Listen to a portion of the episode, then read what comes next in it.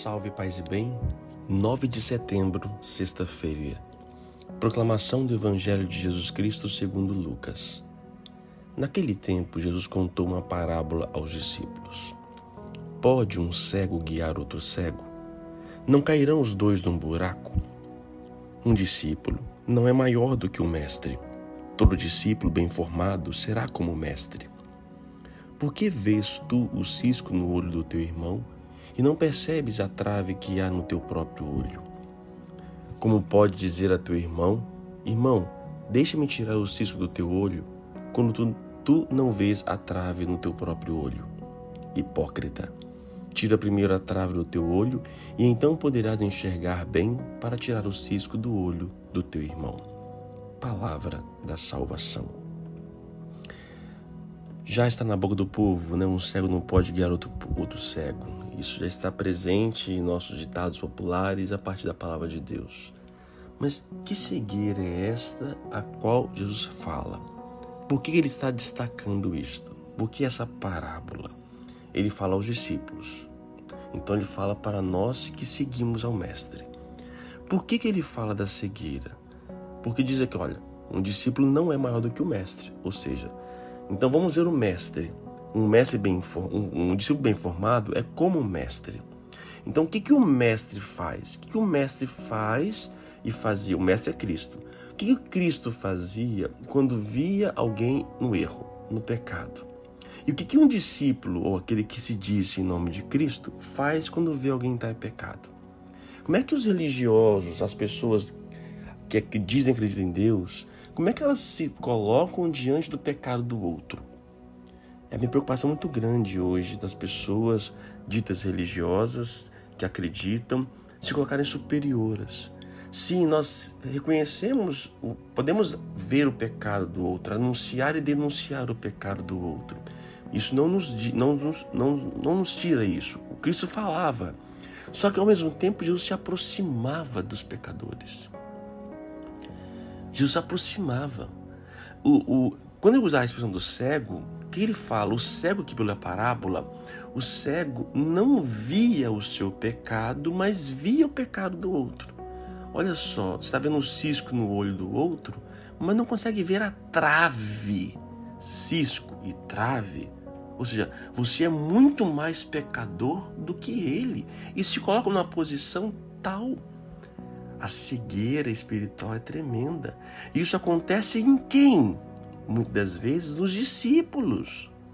Nos discípulos, porque o fato de nós acharmos que estamos na igreja comungando, ouvindo a palavra, fazendo o que seja, não nos coloca acima de ninguém. Porque o nosso mestre nunca fez isso. Pelo contrário, ele se aproximava cada vez mais dos pecadores. E hoje os ditos pecadores públicos, né, que nós condenamos, estes não querem se aproximar de nós. E nós temos vergonha e medo de estar junto com eles. Onde nós percebemos que discipulado é esse? Quem nós temos sido? Como, como é que seria o nosso mestre? Como é que Jesus agiria diante de uma, de uma pessoa pecadora? Não atirou pedra, deixou lavar os pés, fez refeição com eles. Não é que Jesus tenha passado a mão na cabeça de seus pecados, mas ele não teve medo de estar com eles. Então, cuidado para que a sua fé, a, a, o exercício da sua vivência religiosa não lhe coloque num patamar superior a ponto de não enxergar os seus pecados. Olha, gente, é tão comum pessoas praticantes religiosas que não consegue identificar o seu erro. Ah, eu não pequei, não matei, não roubei, não, não tenho pecado. Isso é cegueira, gente. Isso é cegueira. Quanto mais próximos estivermos da luz, mais as imperfeições aparecem. Quanto mais nos afastamos, menos percebemos. Cuidado para não se tornar cego de não poder perceber os pecados da sua vida.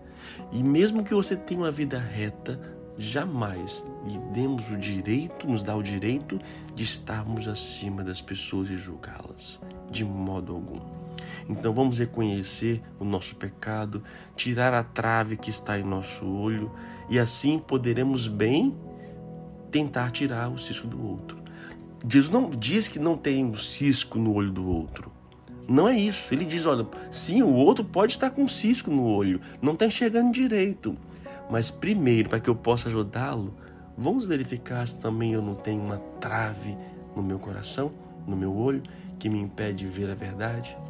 Então, cuidado com todo esse legalismo, todo esse falso moralismo que às vezes não nos leva a lugar nenhum. Oremos. Pai amado, Pai bendito, nós vos louvamos e bendizemos pela graça de poder enxergar física e espiritualmente. É a tua graça que age em nosso coração que me faz ver o que não consigo enxergar. Mas hoje, de modo especial, eu lhe peço, Senhor, faz-me enxergar os meus defeitos. Senhor, que eu me conheça, que eu me conheça. Não permita que o meu olho condene o erro alheio sem poder perceber o erro que cometo em mim. Cure, ó Deus bendito, toda a minha cegueira espiritual. Cura o meu olhar, para que de fato, ó Deus bendito, eu possa olhar com olhar sem malícia, sem julgamento, sem me colocar acima de ninguém. Vos pedimos, ó Deus, que os meus olhos sejam como os vossos olhos. O Senhor não enxergava o pecado o Senhor enxergava a pessoa. Ajudai-me, ó Deus bendito, a enxergar a pessoa e não o seu pecado, para que eu não possa ser um cego é outro cego. Não me permita, Senhor. Se por acaso tenho sido este, alertai-me, curai pela vossa misericórdia. Que Deus te abençoe, o Pai, o Filho e o Espírito Santo. Amém. A palavra é cego. Você tem sido cego? Por acaso tem guiado outras pessoas sem olhar a sua cegueira?